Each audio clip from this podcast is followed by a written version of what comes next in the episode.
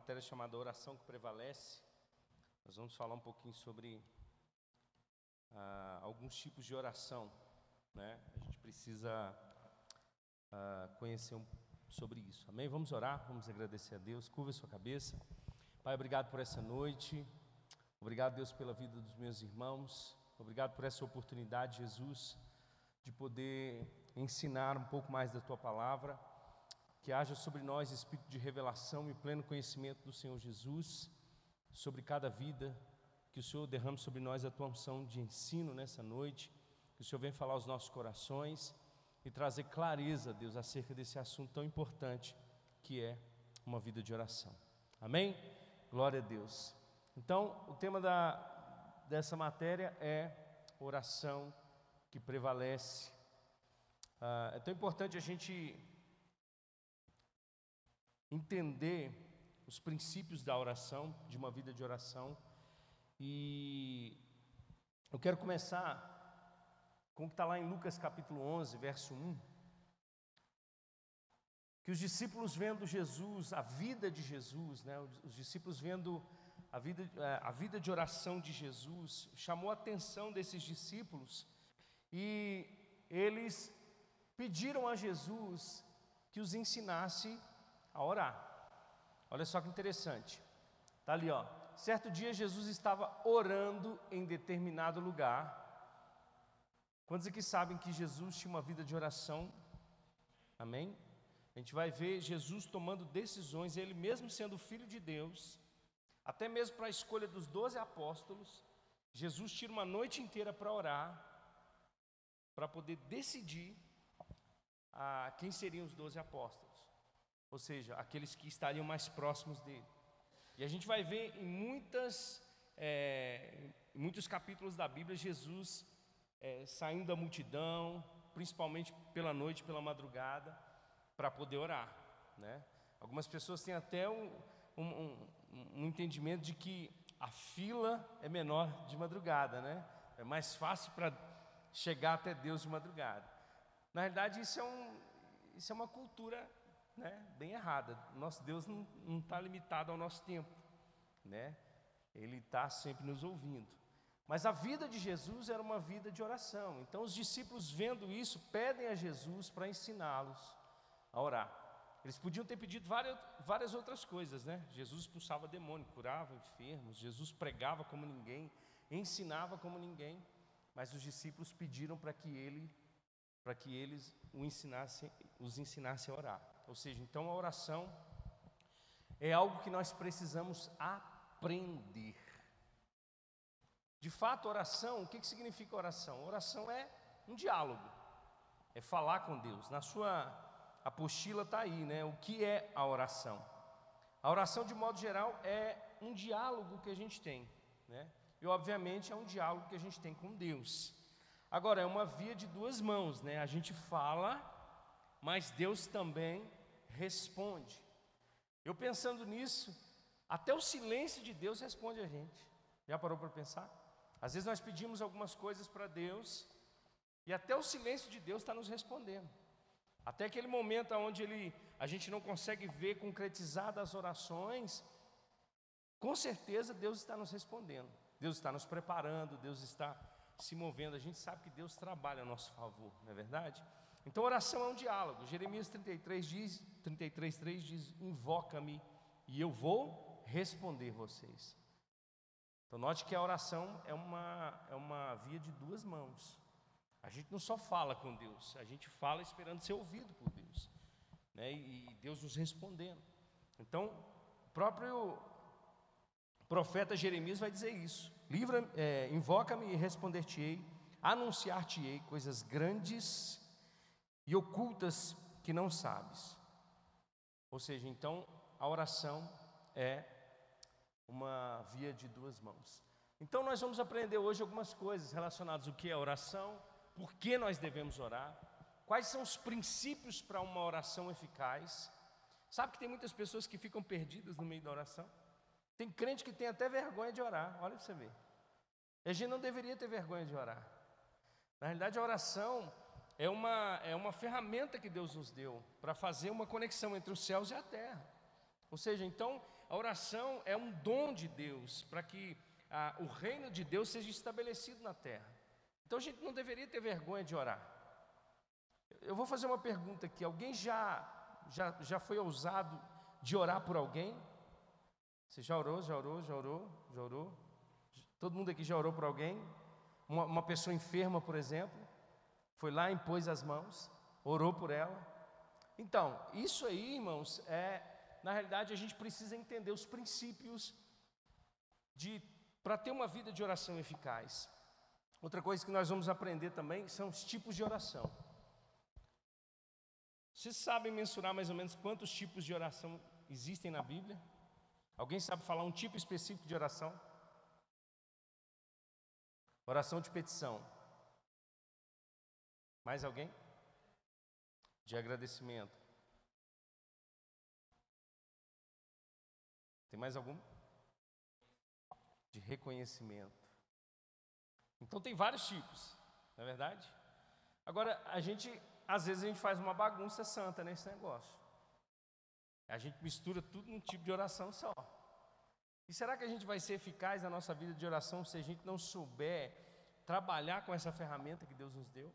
Então, isso nós vamos aprender. A importância de orar em outras línguas, as formas de oração e alguns inimigos de, da oração. Olha só, eu coloquei aqui essas duas imagens. Isso aqui, quem sabe o nome desse esporte aqui? Hã?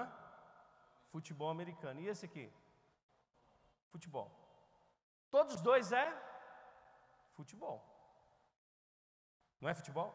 Mas dá para jogar do mesmo jeito? As regras são as mesmas? Não é, né? É futebol, mas não dá para jogar com a mesma. Até a bola é diferente. Até a maneira de, de, de se vestir, de se portar é diferente. E as regras também são diferentes. Assim também é a oração.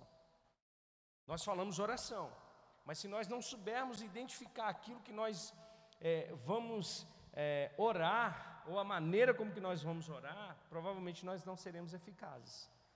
Né? Então, vamos lá. O que, que é a oração? Nós já começamos falando que a oração é um diálogo entre o homem e Deus, é uma maneira de, de você poder conversar com Deus, é uma maneira de você poder falar com Deus, é, um, é uma ferramenta de relacionamento. Né? É, é, é impossível a gente estar na mesma casa com uma pessoa e não conversar com essa pessoa, não é verdade? Mas muitas das vezes a gente, a gente, nós nos tornamos habitação de Deus, mas nem sempre nós falamos com Deus. E a maneira como que nós vamos falar com Deus? É orando, é tirando esse tempo de relacionamento com Deus. E a oração é essa ferramenta. O que é a oração? A oração ela prepara o caminho para que a vontade de Deus se cumpra na terra. Eu preguei aqui na quinta-feira passada falando sobre isso. John Wesley diz que, de alguma maneira poderosa, Deus responde na terra as orações. Ou seja, ele só faz alguma coisa se for por causa da oração. Já parou para pensar nisso? Que coisa extraordinária. O Criador dos céus e da terra, o Criador de todas as coisas, tudo foi feito para Ele, por meio dele foi feito. Ou seja, mas Ele definiu de alguma forma, agir por intermédio do homem. Deus é soberano, mas olha só, Deus ele colocou nas mãos, nas mãos dos seus filhos uma autoridade para poder impor as mãos sobre os enfermos e eles serem curados. Deus podia fazer isso, mas ele decidiu compartilhar isso com a gente, porque é uma maneira de manifestar a glória de Deus através da vida de oração. Então, tudo que está estabelecido nos céus, nós alcançamos através da vida de oração. A oração, portanto, é falar com Deus, ter comunhão com Deus, com o Pai, fazer pedidos a Deus, fazer petições a Ele, dar acesso a Deus às nossas vidas, estabelecer a vontade do Senhor. É um ato de adoração e é um serviço também. Sabia que oração é um serviço? É um ministério também? Só que é um ministério muitas das vezes negligenciado por nós. Sabe, talvez por quê? Porque é um ministério que as pessoas não aparecem tanto. Muitas pessoas querem um microfone, muitas pessoas querem estar no altar, mas não querem estar no ministério da oração e intercessão, porque normalmente não aparece. Mas sabe que é nesses lugares que Deus opera os maiores milagres? É através desse ministério, ou seja, de uma vida de oração, que, que, que pessoas são completamente é, mudadas e transformadas. Eu participei do Rema de uma, de uma escola de oração no ano retrasado. E uma das preletoras foi uma americana que ela tem um testemunho de vida extraordinário. É, ela foi, ela aceitou Jesus dentro da cadeia. E ela tinha, ela vivia uma vida completamente perdida no mundo e foi presa, mas de alguma forma Deus alcançou ela dentro da cadeia e lá dentro da cadeia mesmo, ela começou a entender essa questão da vida de oração. E Deus operou um milagre, ela saiu de lá e ela foi, obviamente, para uma igreja. E ela começou, e Deus começou a chamar ela para o ministério de oração. Então a igreja identificou nela esse, esse chamado de intercessão. E ela ficava aproximadamente 12 horas trabalhando, só que somente orando. Somente me perdoe. Mas quando essa mulher ela, ela, ela participou com a gente, é, ela né, trouxe acho que duas ou três aulas para nós sobre uma vida de oração. E, e a gente vê assim as coisas extraordinárias que Deus fez naquele lugar. Agora, isso não é porque ela é uma pessoa especial. Isso não é porque ela foi uma escolhida por Deus para ser aquela pessoa, para ter aquele dom. Na realidade, a oração ela está disponível para todos nós. A questão é que muitas das vezes nós não queremos usufruir disso, por falta de tempo, por falta de tantas coisas. Então, a oração é esse lugar onde nós vamos conhecer a Deus, onde Deus vai se relacionar conosco, onde nós podemos pedir a Deus as coisas, onde nós podemos de alguma forma entrar num ambiente de intercessão, onde nós podemos agradecer a Deus, onde nós podemos servir aos outros através da vida de oração. Agora, o que, que não é a oração? A oração não é implorar a Deus, relutantes, né? Que Deus intervenha ao nosso favor, como se Ele não soubesse daquilo que nós estamos passando, ou que Ele não nos daria um escape sobre uma tentação. Sabe, às vezes a gente questiona nas orações, nós vamos ver isso aqui um pouco para frente, coisas que já são uma realidade na nossa vida, nós temos dúvidas ainda, acerca de coisas ou de bênçãos de Deus que já foram conquistadas por Jesus na cruz. E às vezes nós colocamos um si na frente das nossas orações, porque não conhecemos a vontade de Deus, que não conhecemos aquilo que já foi de fato conquistado por Cristo. De fato, existem coisas na nossa vida que não estão é, explicitamente declaradas na palavra de Deus. Nós vamos aprender um tipo de oração que nós precisamos fazer quando isso não está claro nas Escrituras. Mas aquilo que está claro nas Escrituras, nós não temos dúvida. Nós simplesmente, oramos pela fé, crendo que já recebemos, porque está escrito na palavra de Deus. Então, orar não é implorar a Deus alguma coisa, como se é, nós fôssemos é, ganhar o coração de Deus por aquilo que nós estamos falando. Na realidade, tudo que está escrito nas Escrituras Sagradas, que já foi conquistado por Cristo, é direito nosso. É como aquela música, é nossa herança. Então muitas pessoas ficam é, se lamentando diante de Deus, muitas pessoas não, não conhecem a sua posição em Cristo Jesus e já entram diante da, da já entram na presença de Deus como se não estivessem na presença de Deus, né? A gente pode, é, é, já vou até quebrar um, um, um bezerro de ouro aqui. A gente não ora, eu entro na Sua presença, porque você já é a habitação do Espírito Santo. Pai, eu entro na Tua presença. Não, você não entra, ele já está em você. Se você está entrando é porque ele não estava. Pai,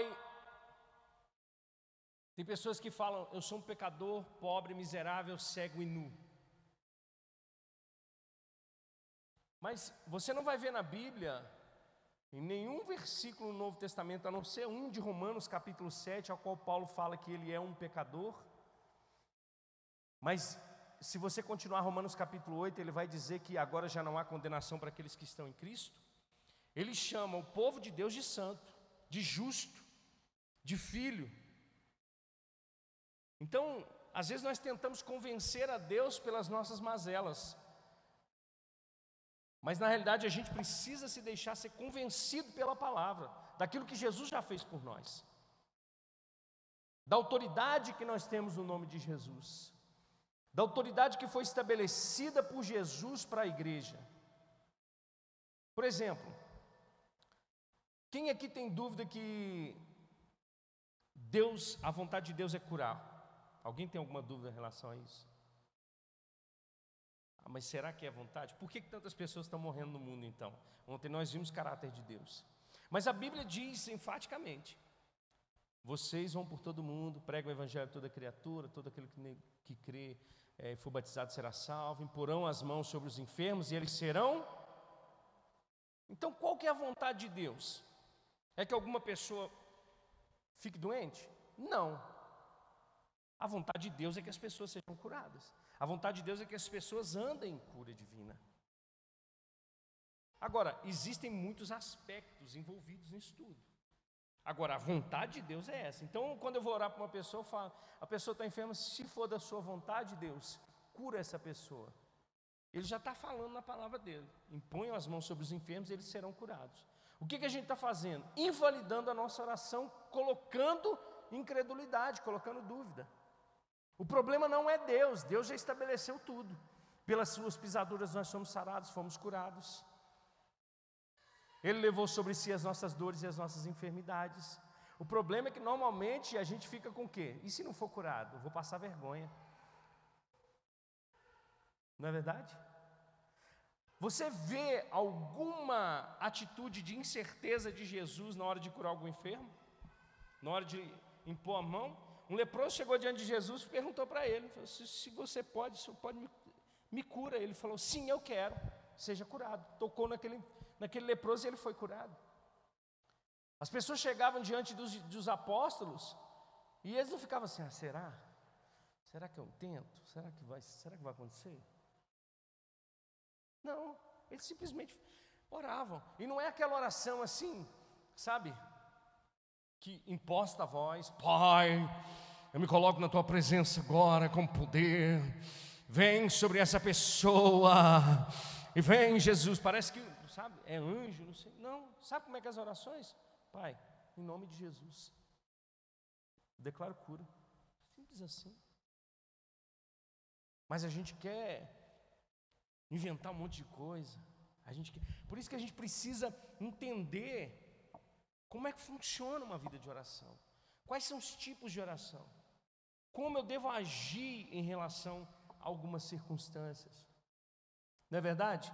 Na sua apostila está assim: por que, que nós devemos orar?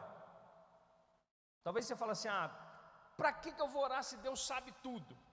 Se Deus, a Bíblia diz que antes mesmo das palavras saírem da minha boca, Deus já conhece o meu coração, já sabe tudo que está, então para que, que eu vou orar? Porque na realidade, a oração é justamente a conexão, a chave. Quantos lembram que está escrito em Mateus capítulo 18? Jesus deu as chaves do reino para Pedro, e ele falou: aquilo que vocês ligarem na terra, terá sido ligado no céu. No contexto geral, ele está falando sobre concordância. Como é que você vai concordar com uma pessoa se você não sabe o que ela pensa? Para mim falar com o Valtinho, Valtinho, vamos ali na igreja de crianças comigo é, é, pegar um armário. Se eu ficar assim, o Valtinho vai ficar rindo para mim. Agora você falar, Valtinho, vamos ali comigo, na, na, igreja de crianças pegar um armário para trazer aqui para a igreja. Ele vai falar sim ou não. Então a oração é para isso. Por que, que a gente precisa orar? Porque é uma ordenança divina. Deus ele estabeleceu isso para a vida da igreja. Ele diz lá ó, em Colossenses 4:2, perseverai na oração. Colossenses 4:2, perseverai na oração. E olha só que chave interessante, vigiando com ações de graças. Perseverem na oração, vigiando com ações de graças. Ela é o caminho para recebermos aquilo que precisamos. João 16, 24 diz: Pedi e recebereis, para que a vossa alegria seja completa. Irmãos, nós precisamos crer na palavra. Nós não podemos ter dúvidas em relação àquilo que Deus ele colocou na sua palavra como verdade para nós. O diabo ele trabalha muito nesse quesito na vida dos crentes, dos cristãos, colocando essa dúvida, colocando essa incerteza no nosso coração, na nossa mente. Mas se eu orar e não acontecer, mas está vendo, fulano não aconteceu nada com fulano. Mas está vendo, não aconteceu nada com ciclano, mas tem esse monte de coisa acontecendo. Tem um monte de gente aí fora falando mal dos pregadores que pregam cura. Mas eu, irmãos, eu já orei por pessoas e elas foram curadas, não tem como negar isso. E se a Escritura Sagrada está dizendo para nós fazermos, nós precisamos fazer. A gente pode até perder a nossa reputação, irmãos, mas independente daquilo que a gente vai passar vergonha, nós vamos fazer, porque nós cremos.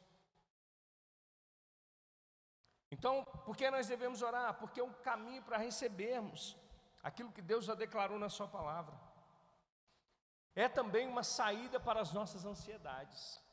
Filipenses capítulo 4 vai dizer que nós não devemos andar ansiosos por coisa alguma. Na, na quinta-feira passada eu falei um pouco sobre isso. O que está lá em Mateus capítulo 11, 28 diz: Venham a mim, vocês que estão cansados e sobrecarregados, e eu vos aliviarei. Como é que a gente vai até Jesus hoje? A gente não vai, não sai daqui para Jerusalém primeiro porque ele não está lá. A gente vai a Jesus hoje através das nossas orações. A gente está ansioso, angustiado. A gente coloca de, diante de Deus uma oração de entrega, Senhor.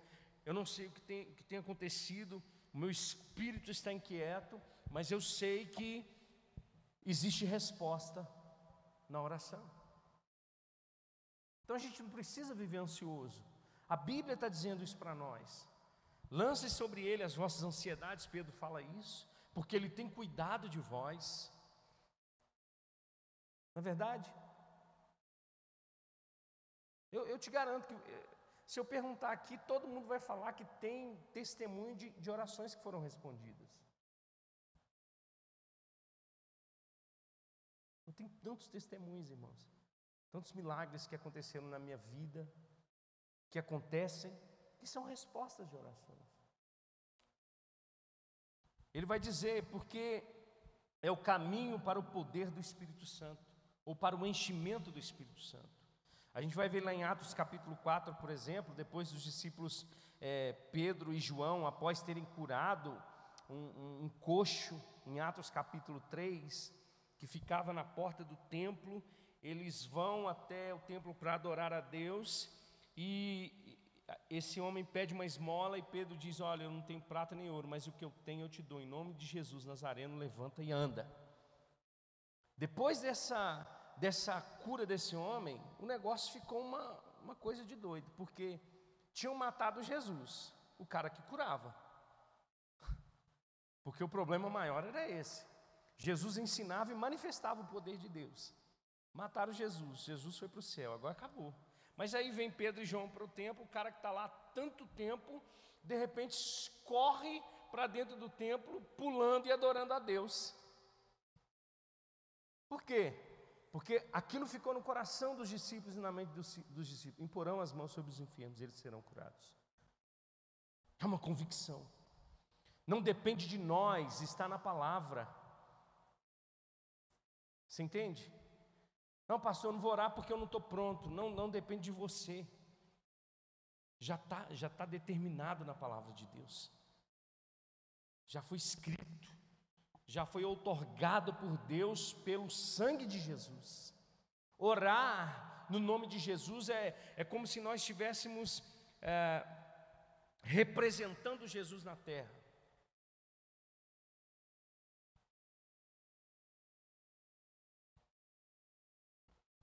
Ele foi lá no cartório e carimbou lá uma. Esqueci o termo, não é uma declaração. Me ajude aí. Não, não é testamento. Procuração. Ele deixou uma procuração. Vocês vão orar no meu nome. Não é no nome do João, não é no nome da Maria, não é no nome de ninguém, é no meu nome.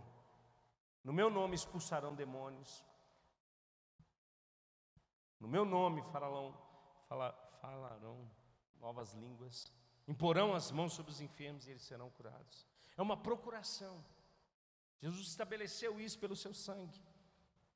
Então é o caminho para o poder e para o enchimento do Espírito Santo.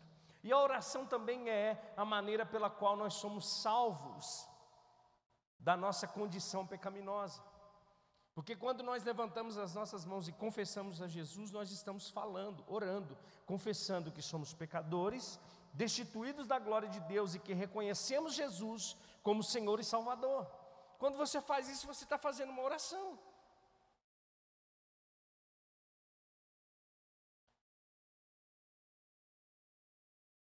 Está aí tudo bem? Princípios para uma oração eficaz.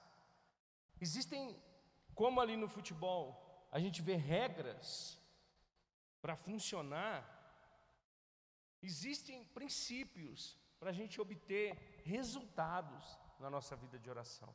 O primeiro princípio que está aí na sua apostila é orar ao Pai em nome de Jesus. Isso nunca aconteceu com você, foi só comigo. Vou dar um testemunho. A gente ora em nome do Pai, em nome do Filho e em nome do Espírito Santo, porque se a gente cresceu o Espírito Santo, a gente pensa, meu Deus, a oração não ficou completa. O Espírito Santo vai ficar com ciúme agora. Oh meu Deus, deixa eu voltar aqui. Pai, Filho, Espírito Santo.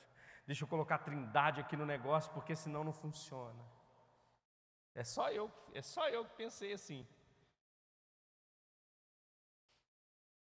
Mas a Bíblia é clara.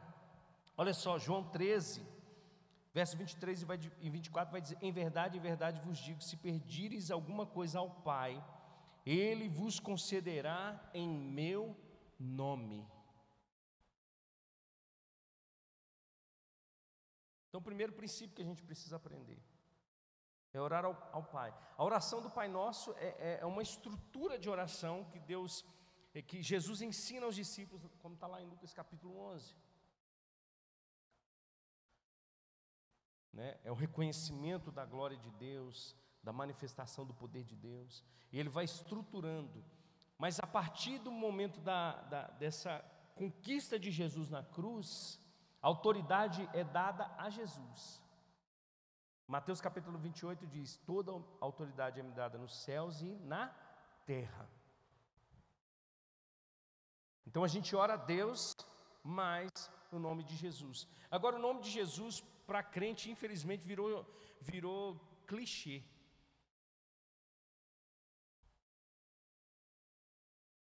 Não surge efeito porque nós não entendemos a aliança que nós temos com Deus, que é uma aliança de sangue no sangue de Jesus. O que é uma aliança de sangue?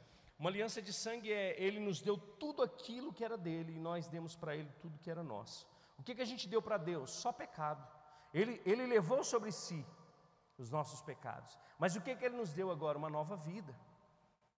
Então, a vida de Jesus agora está em nós.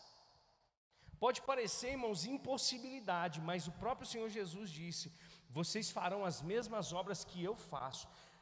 Quantos acreditam que a, que a palavra de Deus é a verdade? Então, se Jesus está dizendo isso, Ele não está falando isso para poder alegrar meia dúzia de gente ou para fazer com que a gente fique fantasiando alguma coisa. Ele disse porque é uma verdade. Vocês farão as mesmas obras que eu faço e ainda farão maiores. Não é que a gente vai fazer coisa que Jesus nunca fez. É que, obviamente, Jesus era um. Agora, olha aqui, ó, a quantidade que tem aqui, ó de mãos que podem pôr as mãos sobre os enfermos e eles serem curados, de orar para uma pessoa que está aflita e ela receber uma resposta, de ser boca de Deus nessa terra.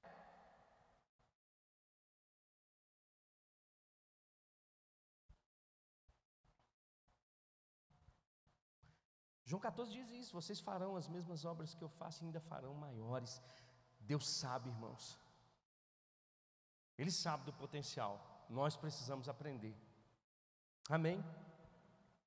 Orar de acordo com a palavra de Deus. Isso aqui, irmãos, é fundamental para uma oração eficaz. Ontem a gente falou um pouco sobre o caráter de Deus e pode parecer besteira, Mas você acredita que tem pessoas que oram falando que, que vão orar para Deus matar alguém? Irmãos, eu, eu, uma, uma, certa vez, é, uma, é umas coisas bizarras que a gente vê no mundo, no mundo evangélico. É umas profetadas que a gente vê de pessoas que, que casam sem, sem direção, que casam porque um profeta disse: Ó, oh, seu varão está aqui, aquela coisa de louco que olha que Deus vai levar fulano para você casar com ciclano. Irmãos, é umas coisas bizarras que existem no mundo, sem. Agora, sabe que a maioria das coisas bizarras que eu vejo, elas não vêm de baixo, elas vêm de cima. Tem pastor que acha que tem poder de amaldiçoar, sabia disso? Fala.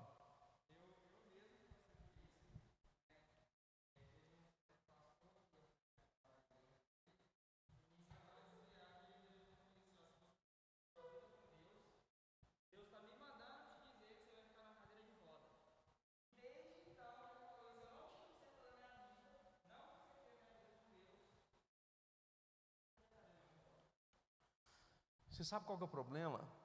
O problema é, é, é aquilo que a gente viu, viu ontem na questão do caráter de Deus. Nós pegamos textos fora de contextos, versículos isolados, de situações específicas, e achamos que Deus é aquilo ali, e que Deus vai responder uma oração dessa. Quantas vezes você ouve falar de Satanás na antiga aliança, no, no Antigo Testamento? Você sabe me dizer? No máximo duas, três vezes. Eles não tinham uma, uma visão, eles não tinham essa, esse entendimento. Então tudo vinha de Deus. Deus dá vida, Deus mata, Deus faz descer a sepultura, Deus tira de lá. Mas aí Jesus vem em João 10 e diz: O ladrão vem para matar, roubar e destruir. Eu venho para que tenham vida e vida com abundância. Obviamente, no contexto de João 10, Jesus está falando dos fariseus, que eram os ladrões.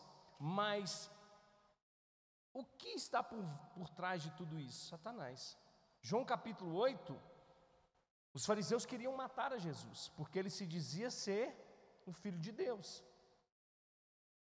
Eu sou o que sou. Ninguém, fa ninguém fala isso. Ninguém fala esse verbo, eu sou. Um judeu não fala isso. Porque Lá no, no quando Deus apareceu para Moisés, ele disse: Eu sou. Então o judeu não fala isso. Aí vem Jesus e diz: Eu sou, antes de Abraão. Aí vem Jesus e diz: Eu sou a porta, eu sou o pastor, eu sou a ressurreição e a vida. Então o povo queria matar Jesus por causa disso. Aí Jesus diz: Vocês obedecem o pai de vocês, que é o diabo. Então Jesus veio para trazer clareza de que existe um príncipe nesse mundo e de que existe um Deus, um Pai que é bom, que está nos céus. Ele veio mostrar para a gente, de fato. Então a gente orar em concordância com a palavra de Deus é importante, porque nós precisamos saber qual é a vontade de Deus. Qual seria a vontade de Deus? Então, quando a gente ora nesse sentido, lá em 1 João 5,14 diz: E esta é a confissão que temos para com Ele, que se pedirmos alguma coisa segundo a Sua vontade, Ele vai nos ouvir. Ele vai nos ouvir. Agora, você imagina o seguinte: contextos como esse, de um pastor que diz que vai amaldiçoar porque vai sair da igreja, ou porque coloca medo nas pessoas para as pessoas virem para Deus.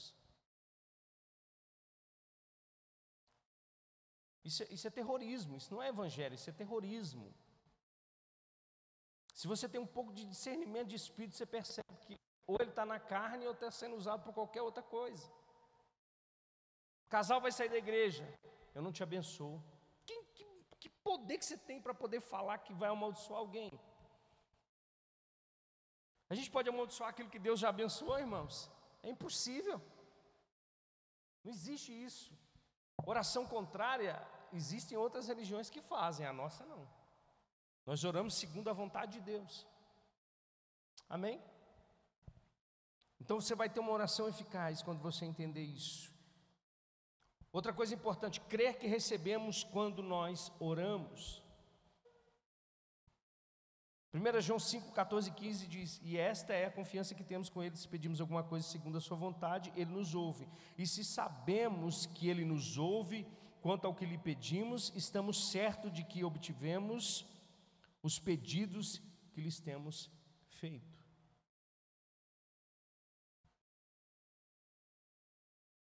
Deus nos ouve, irmãos. Amém? Só que existe uma coisa, né?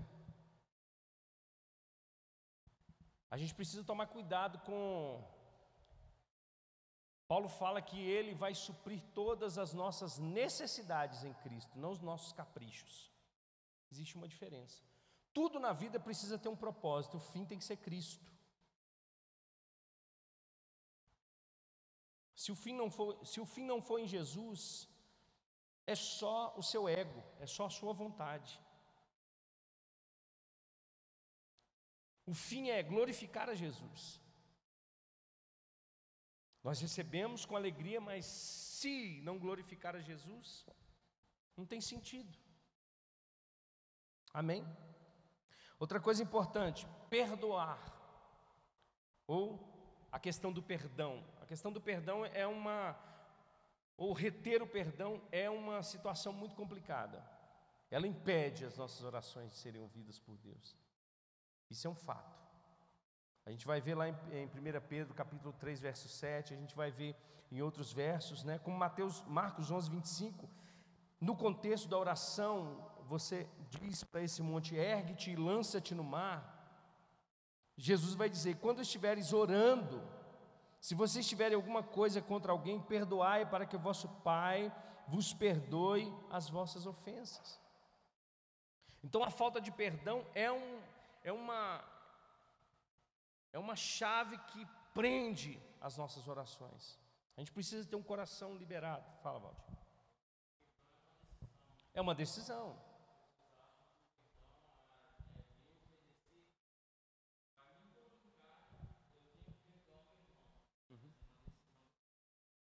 Na realidade, é o mesmo sentimento que, que houve em Cristo Jesus. Né? É, é, o perdão é uma característica do cristão. Sim, perdoa as nossas dívidas assim como nós. Tem uma condição. Tem uma condição. Existe uma condição para isso.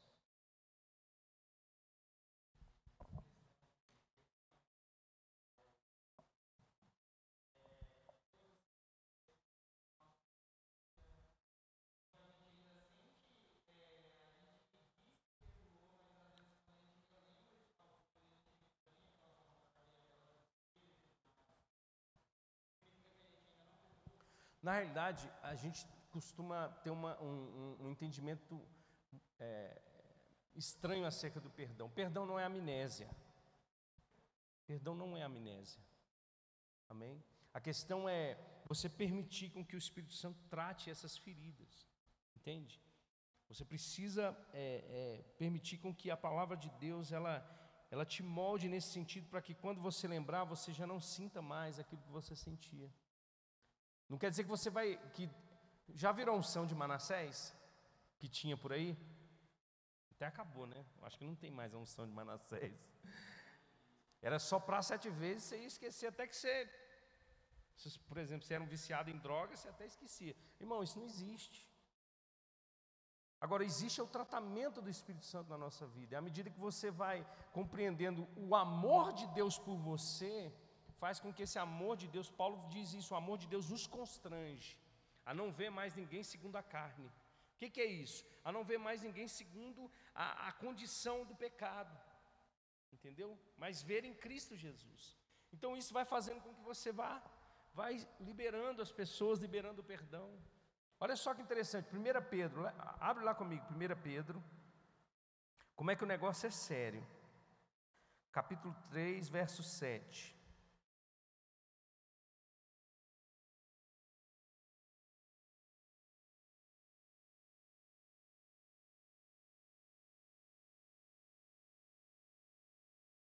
Pegar a versão NVI aqui. Olha só, 1 Pedro 3,7.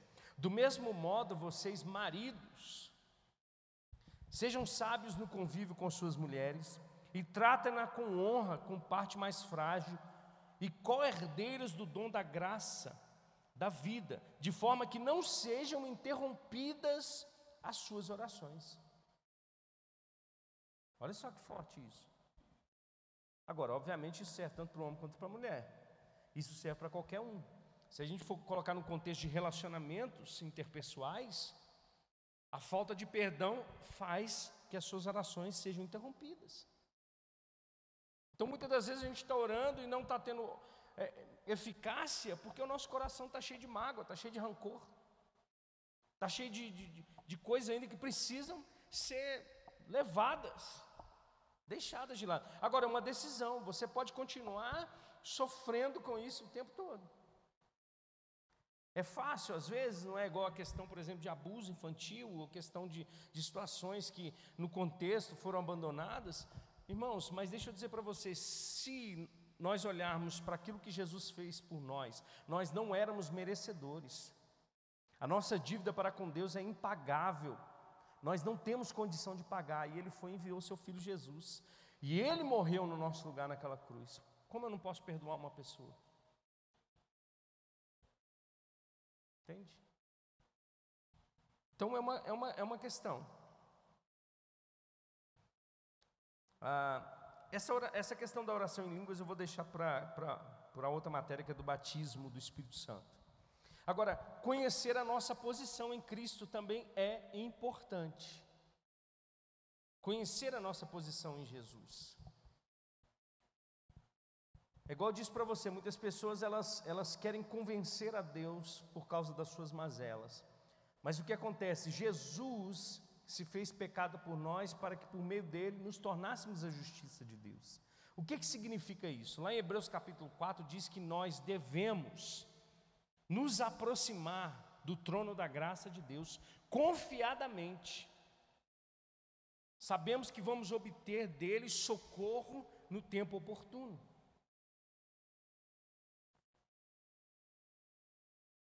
Por exemplo, vou, vou pegar o exemplo da Débora. Débora, quando você está com vontade de comer alguma coisa, você, você vai lá na. Pai, eu me ajoelho diante do Senhor para pedir ao Senhor. O Senhor sabe meu estado, mas eu quero tomar um iogurte. Eu posso ir até a geladeira. Você faz isso? O que, você faz? Pede, vai lá na geladeira e pega. Mas se, inventa um monte de coisa para poder convencer o seu pai que você pode comer uma coisa que é, que é sua, que ele comprou para vocês. E às vezes a gente quer convencer a Deus dessa maneira. E Deus está lá em cima assim: aqui, eu já mudei a, a posição de vocês. Em Cristo Jesus eu não vejo vocês assim mais. Em Cristo Jesus vocês têm acesso. Vocês são herdeiros e co-herdeiros. Só que é, é, muito mais fácil a gente fazer assim, porque parece que demonstra para Deus que ah, agora, agora Deus faz. Ah, com certeza, convenci Ele. Não, a gente que precisa ser convencido. Isso não é, irmãos, é, isso não é, como eu, como eu posso dizer, um atrevimento nosso. Não é um atrevimento nosso. Nós somos filhos de Deus. Eu, quando chego na casa do meu pai, eu não fico pedindo permissão para poder sentar no sofá. Eu não fico pedindo permissão para poder abrir a geladeira. Eu vou lá, abro a geladeira, pego o que eu tenho que pegar, eu sento, eu, eu abraço ele. É, é isso, oração é isso, é ter esse entendimento de justiça de Deus. Muitas pessoas fogem disso por causa dos pecados. Mas como a gente pode fugir de Deus, irmãos? Salmo 139. Então é melhor você falar, pai, eu estou aqui. Cheguei na sala do trono. Então agora vamos, vamos bater um papo. Amém? Vamos entender um pouquinho dos tipos de oração aqui. Existem alguns tipos de oração, igual eu disse para vocês, que nós precisamos saber bem, definir, para a gente entender como orar, a maneira como que nós devemos orar. A primeira delas é a oração de petição. Acho que o Walter falou sobre ela, né? Que é a oração da fé. Essa oração da fé, ela já é uma certeza daquilo que está escrito e que foi conquistado por Jesus para nós, na qual nós cremos que já recebemos. É, é a questão da oração para um enfermo. Você não pergunta para Deus, Deus já falou para você, impõe as mãos. Então você só ora declarando cura, você não pergunta para Deus, Deus, é da sua vontade isso acontecer? A gente já sabe nas Escrituras Sagradas que Ele nos ordenou fazer isso. Deus por acaso tem filhos prediletos? Que eu saiba, não. Deus não faz acepção de pessoas. Então, é o tipo de oração que nós fazemos com o entendimento de que não há dúvida no nosso coração. Por exemplo, olha só que interessante. Tiago capítulo 1 diz: Se há falta de sabedoria em algum de vocês, peça a Deus que dá liberalmente àqueles que pedem, mas peçam sem duvidar. Então a Bíblia está dizendo: está faltando sabedoria em alguma área da sua vida? Aí você vai perguntar: será que Deus vai me abençoar com, com sabedoria? Não, ele já, tá, ele já disse: peça a Deus sabedoria e Ele vai dar se você não duvidar. Tiago capítulo 1, verso 5. Tiago 4,3 diz: Vocês pedem e não recebem porque pedem mal.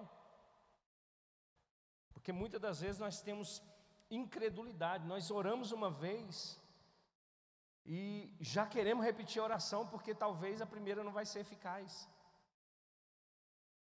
Lá em cima diz: orem em todo tempo, vigiando com ações de graças. Não é verdade? Então, o que, a gente precisa fazer em determinadas circunstâncias, principalmente nas promessas de Deus que já estão estabelecidas? Ore uma única vez, depois dê graças ao Senhor. Vida de fé é assim. Pai, eu oro por essa pessoa para que ela seja curada no nome de Jesus.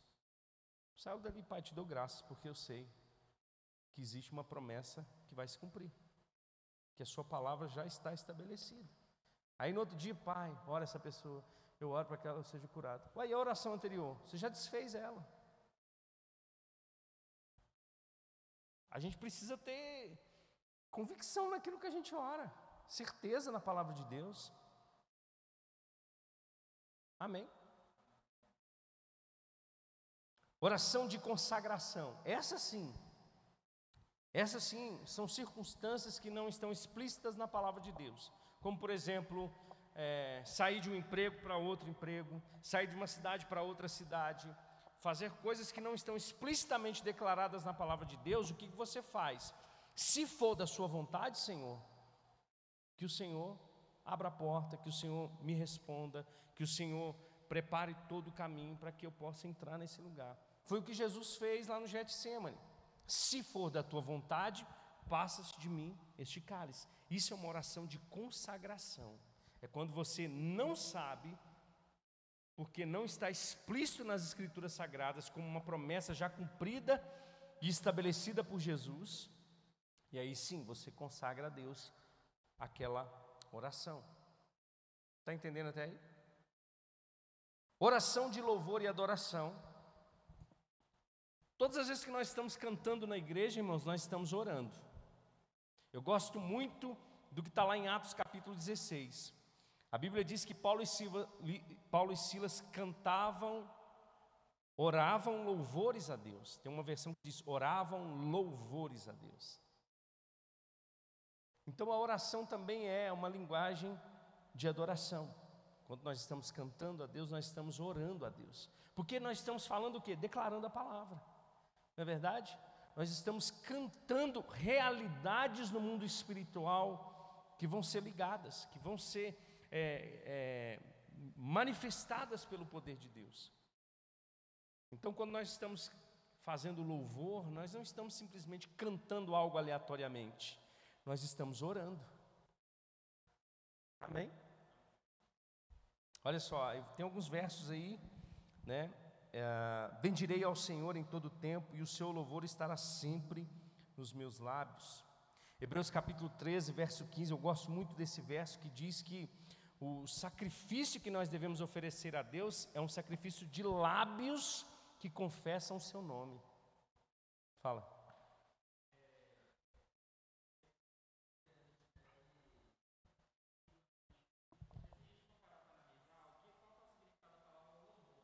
Uhum. Uhum.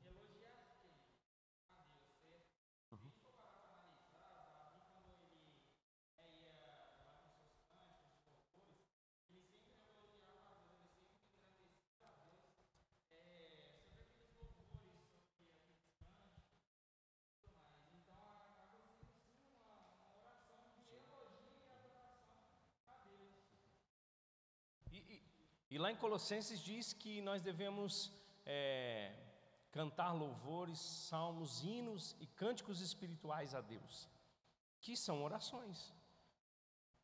Às vezes a gente fica muito é, é, apegado à inspiração que os outros têm para fazer música para Deus. Mas você sabe que você tem inspiração para poder desenvolver salmos para o Senhor? Você já parou para pensar nisso? Que você não precisa única e exclusivamente simplesmente depender dos salmos da Bíblia. Deus pode te dar inspiração, porque o Espírito Santo está dentro de você. À medida que você começa a ter uma consciência e vai orando a palavra de Deus e vai cantando a palavra de Deus, são coisas que o Espírito Santo está fazendo através de você para que cheguem como uma oração diante de Deus. Aqui na igreja nós já temos um, um hino, dois na realidade, que estão preparando aí. Eu acho que é dois, né? Três já? Aí, estou falando. Dos irmãos aí que estão fluindo. Aí, então, é, por quê? A gente pensa que não, porque eu preciso. Não, não vai baixar santo na gente, não, irmãos. À medida que você consome a palavra, o Espírito te inspira. Amém? Oração de entrega, oh, perdão, oração de ação de graças, que a, que a Márcia disse, é uma oração poderosa também, e eu, e eu tenho comigo que toda ação de graças ela precede os milagres.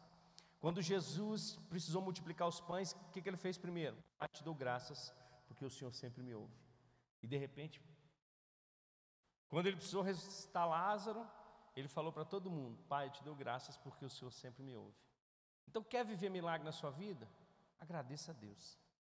Tenha uma, uma vida de oração, de gratidão a Deus por tudo aquilo que Ele tem feito por você. Você vai ver milagres acontecendo. A murmuração, infelizmente, irmãos, ela trava, mas a vida de gratidão, irmãos, ela libera coisas extraordinárias na nossa vida. Amém? Estou precisando correr aqui por causa do tempo. Já deu oito horas. Ah, vou, oração de entrega é aquela oração que nós falamos lá em Filipenses que é quando você está angustiado, talvez não sabe por quê, é quando você está sentindo é, realmente é, uma pressão externa ou internamente, né? E você não tem assim uma certeza daquilo que é, você entrega para Deus aquilo, você troca com Deus esse fardo, né? Você vai até Deus, venham a mim, vocês estão cansados e sobrecarregados, e eu vos aliviarei. Isso é uma oração de entrega.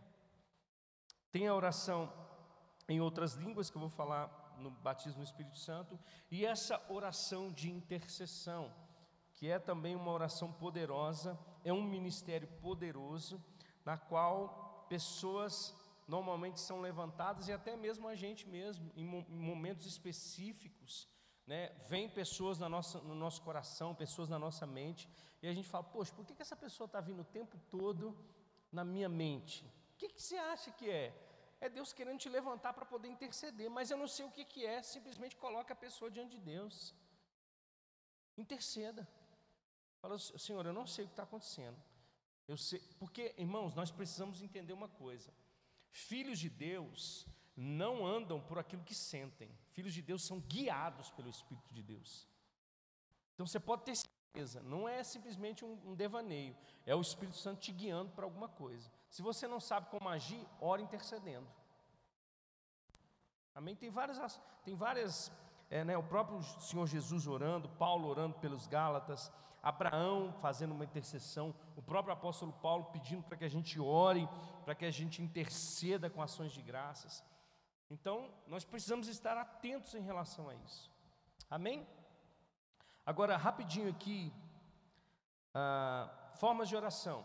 Aqui são praticamente três tipos de forma de oração, que é a oração privada, que é aquela que nós oramos, entramos para o nosso quarto, né, e fazemos a nossa oração sabendo que Deus ele nos ouve e ele nos presenteia.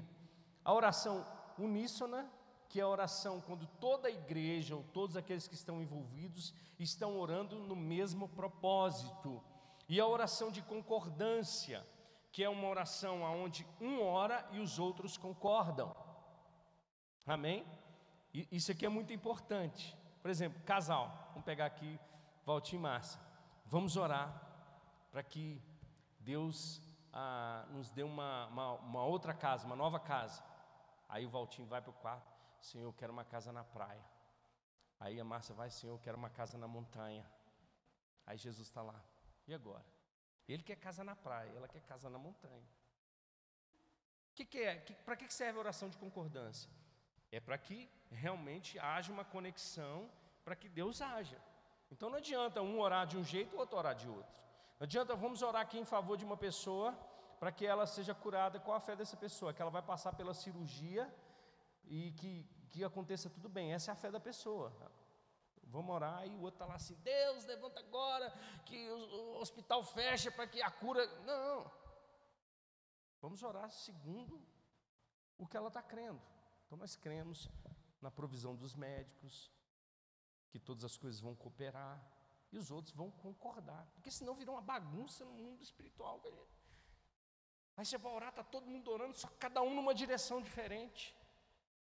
Cada um num propósito diferente. A diferença da oração uníssona para a oração de concordância é só essa. A uníssona é, vamos orar todos aqui. No mesmo propósito, todo mundo vai orar no mesmo propósito. A outra não, um ora e os outros simplesmente concordam. Amém? Uh, os inimigos da oração, a gente viu aí a questão do, do perdão, né? a falta de perdão, é, egoísmo, pede não recebe porque vocês pedem mal, motivação errada, falta de generosidade com o próximo, dúvida e incredulidade, falta de conhecimento do que nós temos em Cristo, confissão errada, depender da fé dos outros, e orar repetidamente.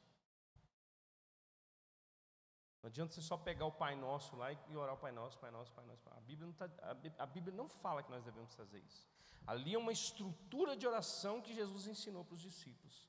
Agora, se nós não podemos confiar no Espírito Santo que habita dentro de nós, que nos leva a orar a, a vontade de Deus, como é que nós vamos fazer? Então, nós precisamos ter convicção de todas essas coisas. A gente não pode pegar tudo e colocar num, num pacote só, achando que vai acontecer porque Deus ele é soberano, ele, ele sabe de todas as coisas, ele vai organizar tudo lá. A gente pode ser eficaz na nossa oração, na nossa vida de oração. Nós podemos ser assertivos naquilo que nós precisamos. Amém?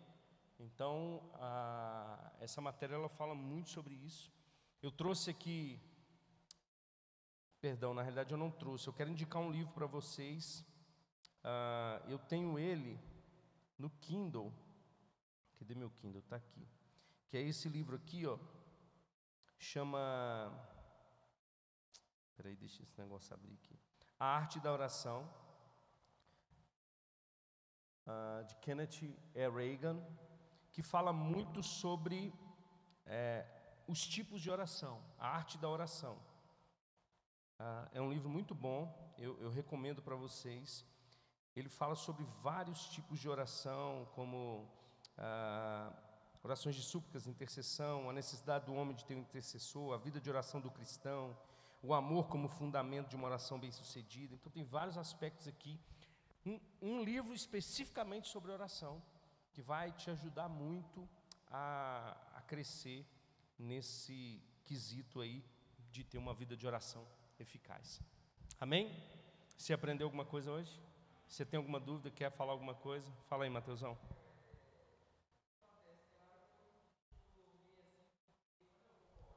Uhum.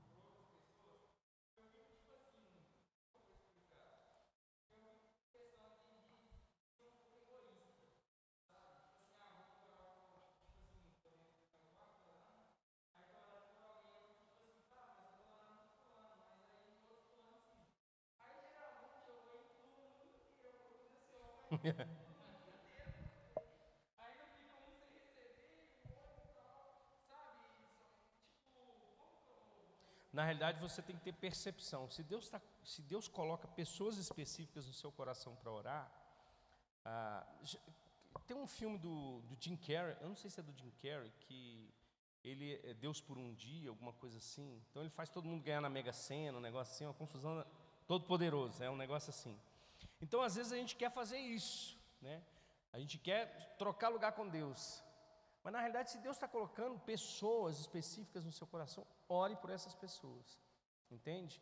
Ore por essas pessoas, porque Deus quer alcançar essas pessoas através da sua vida, através da sua oração. É, pense que Deus ele é, ele é soberano e Ele pode estar colocando outras pessoas para outras pessoas orarem. Entendeu? Então não pense que isso é uma questão de egoísmo. Pense que na realidade é uma, é uma, uma dádiva de Deus que Ele está colocando essas pessoas diante de você, vo... porque a oração de intercessão, o que, que significa? É se interpor. É como se você estivesse no meio, entende? E Deus ele, e Deus ele busca intercessores, né? É, é justamente, obviamente que você não, não, não, não faz o, o trabalho de Jesus Cristo, mas nós somos sacerdotes de Deus. Então nós temos esse papel de intercessão, entende? Então não se sinta assim. Né? Às vezes você quer falar, poxa, mas eu tenho um coração tão bom, Deus, que eu vou orar por todo mundo. E Deus está falando lá assim, ora pelo, pelo Flávio, ora pelo Flávio. Você, não, que Flávio, nada, vou orar para o mundo inteiro. Está vendo como é que eu sou bom? Não, ora, ora por essa pessoa. Porque Deus está colocando o seu coração para orar por ela. Amém? Mais alguma coisa?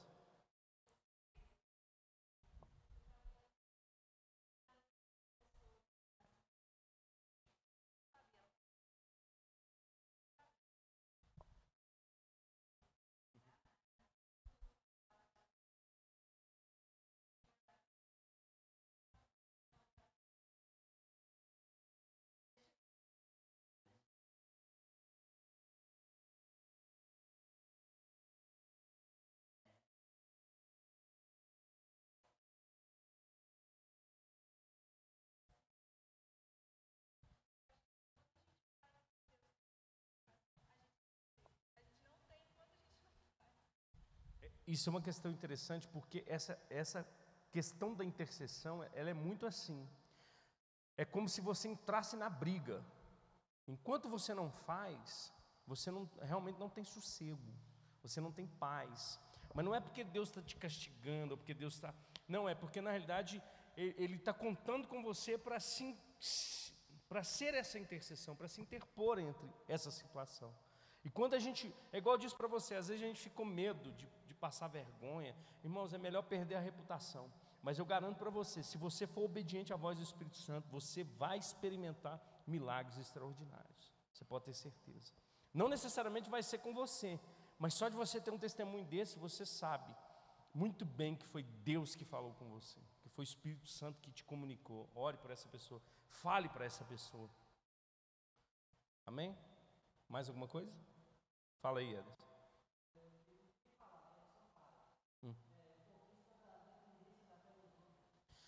Uma coisa interessante. Isso, isso é uma questão de maturidade, crescimento espiritual. Tem muitas pessoas que já conhecem o seis horas, crente seis horas, crente seis horas, crente seis horas. É aquele crente que nunca ora, mas que só depende da oração dos outros. Ora por mim. É errado pedir oração para os outros? Obviamente que não. Por exemplo, existem situações que é, você vai falar assim, pastor, pega comigo em oração, porque eu estou precisando de ajuda. Agora, tem coisas que é você que precisa fazer, que é você que tem que entrar com, com, nessa posição de oração. Agora, tem aqueles que não, cre, não querem uma responsabilidade de ter uma vida de oração, tem aqueles que não querem crescer nessa área da vida. Então, elas vivem na dependência dos outros. Eu falei com o Valtinho ontem, são pessoas que têm marca na mão, na cabeça, de mão de pastor que só faz se o pastor abençoar, que só faz se o pastor orar, que só faz se o fulano de tal orar, porque acha que o poder está na vida dessas pessoas. Não, irmãos, é orando ao Pai no nome de Jesus, é só crer. Nós precisamos é crer. Então, essa questão da oração, obviamente vão existir, existem pessoas que têm ministérios de intercessão. É, eu, como pastor, conto com pessoas que intercedem pelo ministério. Entende? Mas eu preciso ter a minha vida de oração com Deus. Eu preciso ter o meu relacionamento com Deus. Como é que eu vou crescer, saber a vontade de Deus para a minha vida, é, saber se eu posso fazer, se eu vou depender da vida dos outros? Entende? Então Deus quer que você tenha esse relacionamento com Ele. E, e, e é, um, é, um, relacionamento de pai com filho mesmo. Não é uma, uma coisa, sabe, mística de que você, sabe, prepara um ambiente para Deus, como se Deus fosse um, sei lá, umas coisas esquisitas que a gente vê. Não, irmãos. É, é, até questão de, de, Tem pessoas que pensam que só, Deus só ouve oração no monte, de joelho. Irmão, se Deus só orasse, se Deus ouvisse só oração no monte, a gente estava perdido. Quero te dar um exemplo. Pedro estava numa laje, em Atos capítulo. Eu preciso acabar essa matéria, irmãos. Nossa Deus. Em Atos capítulo 10, esperando o almoço, e Deus não falou com ele lá? Falou assim: Ó, estou mostrando para você uma visão aqui. Entende? Então é questão de relacionamento. Amém?